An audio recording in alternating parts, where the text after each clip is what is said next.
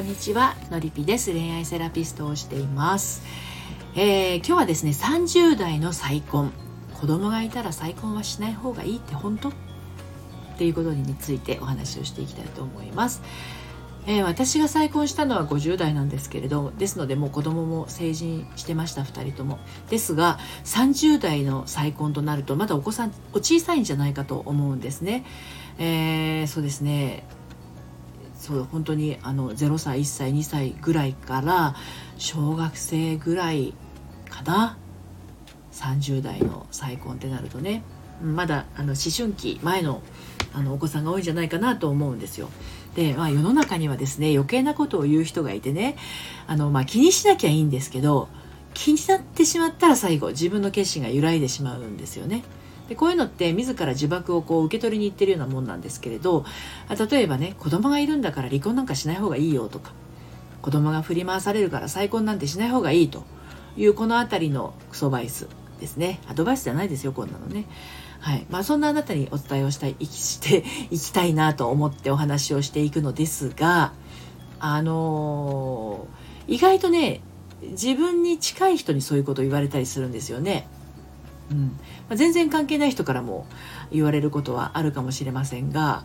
あの私も言われたことが確かあったような気がしてます。ただ私の場合はそういった言葉はですね華麗にスルーをしますので言った側はもしかすると言い損になってると思います。で私のようにね、まあ、気にしないあまり気にしない人もいれば周りの言動がめっちゃ気になるっていう人もいらっしゃると思うんですよ。でまあめっちゃ気になるんだけど気にならなくなりたい人へ向けて今日はねお話をしていきたいと思います。で、えっとこちらねあの公式サイトのコラムにも書いておりますので、えっとリンクは説明欄のところに貼っておきますね。であのお話の方で聞きたい方はこのままお聞きください。あのね私基本的に言いたいやつには言わせておけというタイプなんですよ。うん。まあ、誰が何と言っても全然気にならないって言ったらちょっとそれはね嘘になりますけれど一旦受け止めた後ポイッと捨てます。はい。まあ、あのこれを聞いてらっしゃる方はねそれができれば世話ないんだよって思っちゃかもしれないんですけれども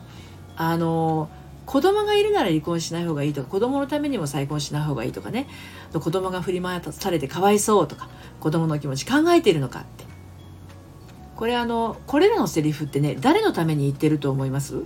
言ってる人。うん、これってねあのあなたのお子さんのために言ってくれてるように見えるけどあなたのお子さんの気持ちをこの言ってる人たちはね本当に分かってるのかどうかってことですよね。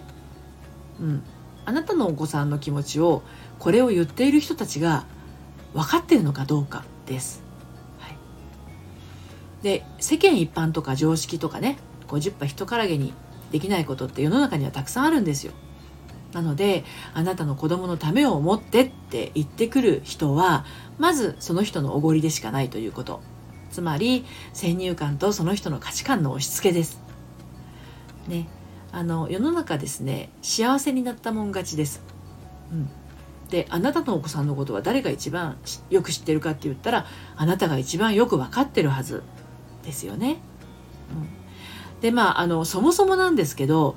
再婚っていうのはね子供のためにするものではありません。で仮にですね子供のために再婚しようとしているんだとしたら幸せになれないんじゃないかなって私は思います。なぜならば子供ってね再婚を望んでない子の方が多いように思うんですよ。だって子供にとってお父さんはたった一人自分のお父さんだけなんですよね。どっちかっていうと離婚したお父さんとお母さんが仲直りしてまた一緒に暮らさないかなくらい思ってたりするんじゃないかなと思うんですよ。うん、もちろん酒癖の悪い父ちゃんだったりとか暴力振るう父ちゃんだったらね一緒に暮らしたりしたら下手すりゃ殺されかねないから実の親だったとしても同居は絶対ごめんって思うかもしれないけど、まあ、それでもやっぱり子供にとっては唯一無二の父ちゃんなんですよ。うんあんまりまあ極端な生活環境のことはね正直私もよく分かりませんけれどだけど命を脅かすような旦那さんだったら子供の方から逃げていくでしょうしまあそこは命を守ることが先ですでそうじゃない離婚の場合は新しいお父さんを願うより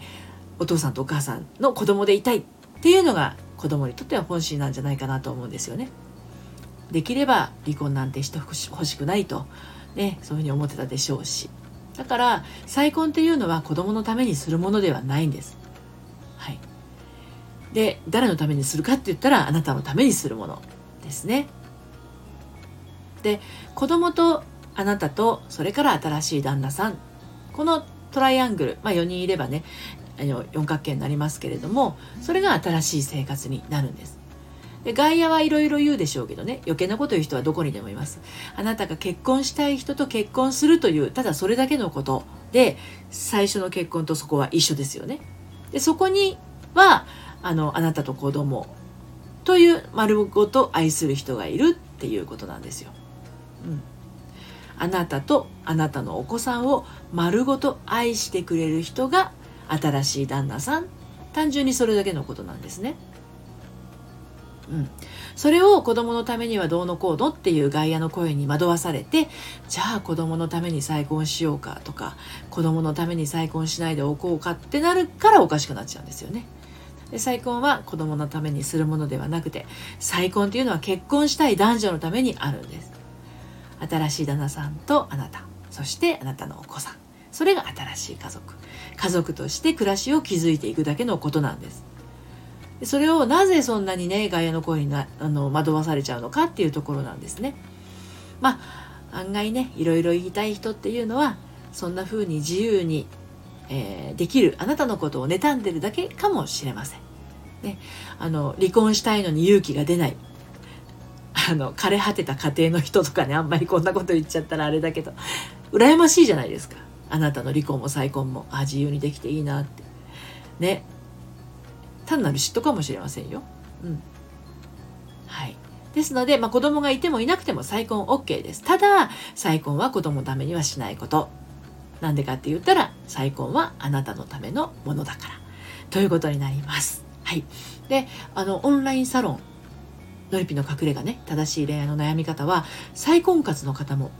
あのお申し込みいただいてますちっちゃいお子さんがいてだけどあのちゃんと心から恋愛をしてあの今度こそ自分の気持ちが通じ合う旦那さんと新しい家庭が築けたらなという方もねあのサロンにいらっしゃってますので再婚考えてるんだ、ね、子連れ再婚